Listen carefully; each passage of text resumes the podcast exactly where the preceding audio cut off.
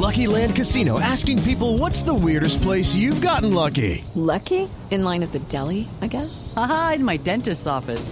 More than once, actually. Do I have to say? Yes, you do. In the car before my kids' PTA meeting. Really? Yes. Excuse me, what's the weirdest place you've gotten lucky? I never win and tell. Well, there you have it. You can get lucky anywhere playing at LuckyLandSlots.com. Play for free right now. Are you feeling lucky? No purchase necessary. Void where prohibited by law. 18 plus. Terms and conditions apply. See website for details. Estás escuchando Blue Radio y BlueRadio.com. El canciller de Colombia, el ministro de Relaciones Exteriores, es el doctor Carlos Holmes Trujillo. Señor canciller, buenos días. Néstor, buenos días, feliz año le deseo a usted, a todos los amigos de la mesa y naturalmente a los oyentes. Gracias, señor ministro, por acompañarnos. Estábamos hablando, ministro, sobre los nombramientos estos de políticos que denuncia un parlamentario del el grupo de decentes de Gustavo Petro que se llama David Racero.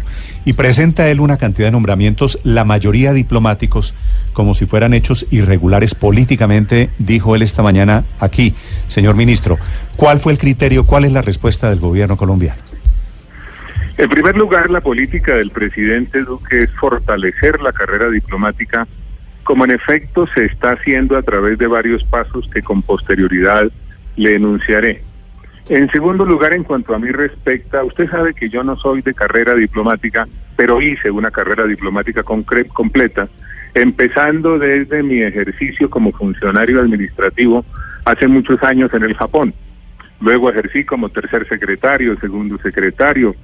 E hice funciones consulares durante muchos años. He sido representante de Colombia bilateralmente y multilateralmente. Son muchos años de mi vida dedicado al servicio exterior y eso me lleva a decirle que la política del presidente Duque en el sentido de fortalecer la carrera diplomática cuenta no solamente con mi apoyo como funcionario del gobierno, sino con mi convicción plena producto de la experiencia a la cual le estoy haciendo referencia.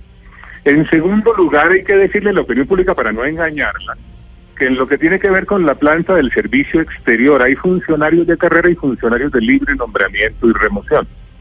En tercer lugar, tengo que decirle que las instrucciones que se están cumpliendo a cabalidad son las de respetar en todos los nombramientos que se hacen las normas correspondientes de carrera. Es decir, no se procede a hacer un nombramiento de libre nombramiento y remoción, sino previa constatación de que se cumplen debidamente las normas de carrera. En cuarto lugar, debo decirle que durante estos meses, a partir del 7 de agosto, nos hemos dedicado a una tarea muy juiciosa con la Asociación Diplomática y con el sindicato del Ministerio para identificar el fortalecimiento de las normas mediante su desarrollo reglamentario que den lugar a que avancemos en la concreción de una carrera diplomática fuerte, sólida, jerarquizada y que obedezca a la aplicación de criterios objetivos para todos los procedimientos que son del caso. Mm.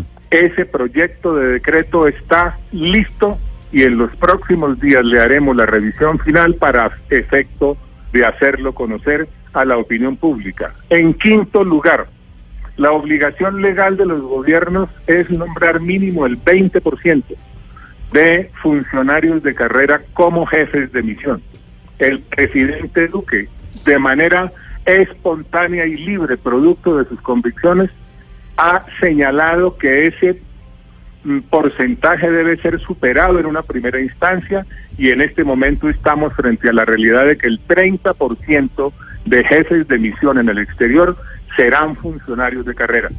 Ya se solicitaron los respectivos beneplácitos a varios países y ese anuncio también se hará en su oportunidad. En sexto lugar, los nombramientos de los, las personas que han sido designadas en cargos provisionales de libre nombramiento y remoción han cumplido con todos los requisitos.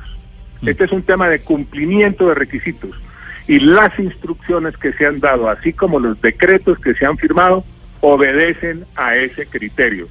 Todas las personas que se han nombrado como jefes de misión de carrera o de libre nombramiento y remoción obedecen fundamentalmente a ese criterio que puede revisarse. De esa manera se está actuando y el propósito del presidente Duque es que al final de su mandato quede una carrera diplomática sólida, fuerte, fortalecida y que le permita a Colombia avanzar en la maduración del servicio exterior que requiere para el mejor adelantamiento de sus intereses en el exterior. Canciller, me imagino que a usted le mostraron los 50 trinos que manda este parlamentario detallando uno a uno los nombramientos, digo, por lo menos los referidos a su despacho, que son los nombramientos diplomáticos, ¿no?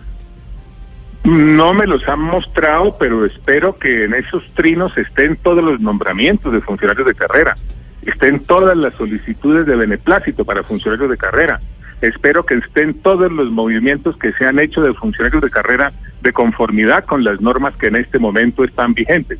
Espero que esos trinos se refieran a todo y no solamente a algunos pocos casos. La, verdad es que no se refieren a todo, no menciona los de carreras. Gravísimo me parece, Néstor, gravísimo me parece si hay tanta preocupación que el parlamentario muestre lo que es el paisaje general de los movimientos que se han hecho. ¿Dónde están los nombramientos de funcionarios de carrera, por ejemplo? ¿Cuántos en el servicio diplomático al que usted ha pertenecido, usualmente cuál es el porcentaje de nombramientos políticos y, y en cuánto está hoy en el gobierno Duque? No, en lo que tiene que ver con jefes de misión, los gobiernos tienen la obligación legal de que ese porcentaje sea mínimo el 20% y la decisión del presidente Duque en esta primera etapa es que ese porcentaje sea del 30%. Lo hace como convicción y desarrollo de lo que fue el programa de gobierno y no porque tenga esa obligación legal. Canciller, eh, quisiera pedirle pues muy respetuosamente una respuesta a quienes inclusive algunos panelistas aquí en Bloom Radio han dicho que básicamente esto es mermelada y que este es el fortalecimiento del centro democrático, porque hay hijos de exparlamentarios, está el hijo de Fabio Valencia, está el hermano de Paloma Valencia. El hermano de Paloma Valencia, en fin, una lista, una lista de personas que participaron en elecciones y que resultaron quemadas. Nosotros hemos sido muy cuidadosos en el cumplimiento de los requisitos que están establecidos y en la precisión de las condiciones que tengan los jefes de misión que como usted sabe son de libre nombramiento y remoción por parte del señor presidente de la República para efecto de que tenga cabal desarrollo en el exterior la política del gobierno del presidente que fue elegido por los colombianos. Pero uno de los uno de los nombramientos, tal vez el más cuestionable, sería el de Weimar Delgado, que en teoría, según la denuncia del, del congresista Racero, no sabe inglés y lo nombraron o por lo menos pidieron el beneplácito en la embajada en Suecia. ¿Es eso cierto? Déjeme decirle, pero si es que eso es público. En primer lugar, mire la carrera del doctor Uweimar Delgado. Mire el conocimiento que tiene del Estado. Mire cómo ha ejercido las distintas funciones en el Ejecutivo y en el Legislativo. Y a raíz del análisis de esa hoja de vida, saque la conclusión con respecto a si tiene o no las condiciones para representar un gobierno que ayudó a constituir desde el punto de vista de la manifestación de la voluntad popular. Con respecto al idioma, déjeme decirle que el nombramiento no se ha hecho formalmente, porque está él adelantando cursos de capacitación en el idioma inglés como se hace en tantos países del mundo. Hay muchos países del mundo que mm, llevan a que los funcionarios que van a ser nombrados, incluso de carrera, si no conocen bien el idioma del país al cual van a ser destinados, hacen cursos previamente. Ese nombramiento está entonces pendiente de las certificaciones correspondientes por parte del instituto en el cual se matriculó. Claro, es que eso sería lo mínimo, canciller, porque recordamos embajadores pasados como Noemí Sanín, que no sabía inglés, como Claudia Rodríguez de Castellano, que no sabía ¿Y cómo le fue a la doctora Noemí Sanín? ¿Usted me quiere recordar cómo fue el ejercicio de la doctora Noemí Sanín, que la pone como ejemplo. Extraordinaria pues embajadora fue. Mm. Qué gran Pero no sabía inglés, que se imagina uno que es como lo mínimo. ¿Y usted cree, Paola, que Turbay, hablaba italiano? Ejemplo, ¿O que, Alfonso López Caballero habla ruso? Noemí Sanín, una maravilla, una maravilla. Sí, canciller, pero la pregunta que le quisiera hacer es la siguiente. Sí, dice usted que para que haya una carrera... Escúcheme usted, le estoy señalando que lo que tiene que ver con el idioma, el doctor Uweimar Delgado, que tiene todas las condiciones, está terminando el curso correspondiente en el instituto en el cual se matriculó. Ya.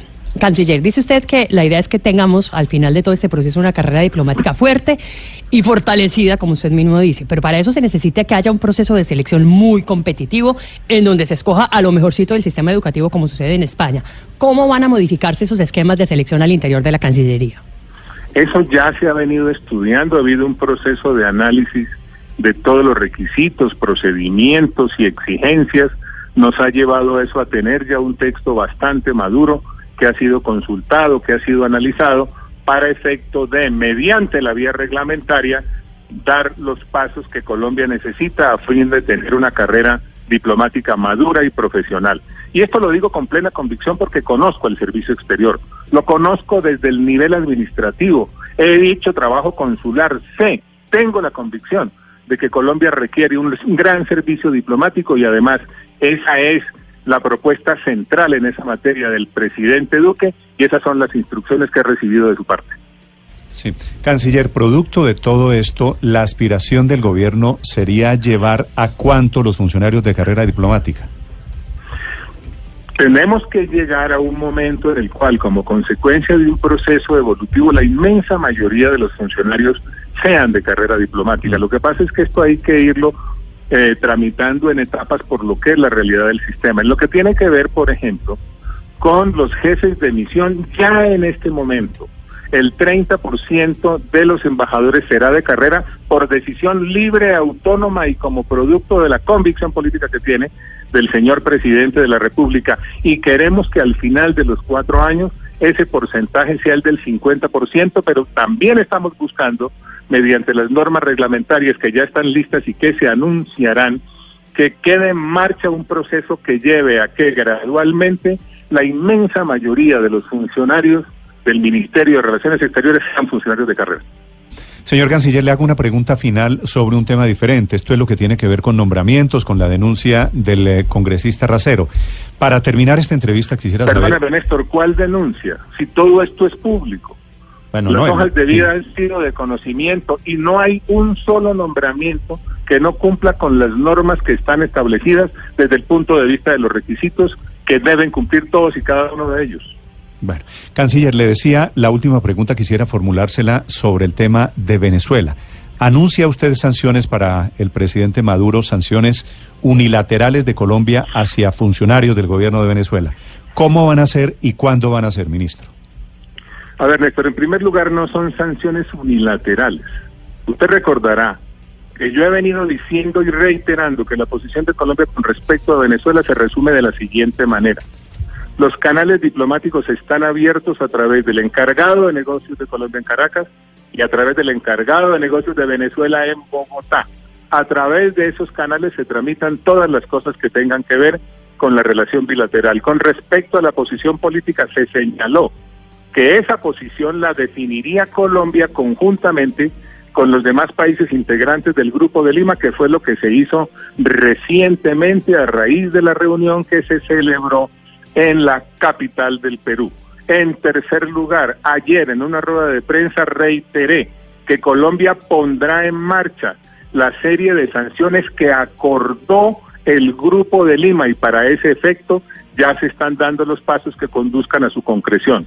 Una vez estén tomadas las decisiones, se le anunciará al país cuáles son dentro del marco del comunicado del Grupo de Lima y adicionalmente a eso se anunciarán los procedimientos que se adoptaron para ese efecto.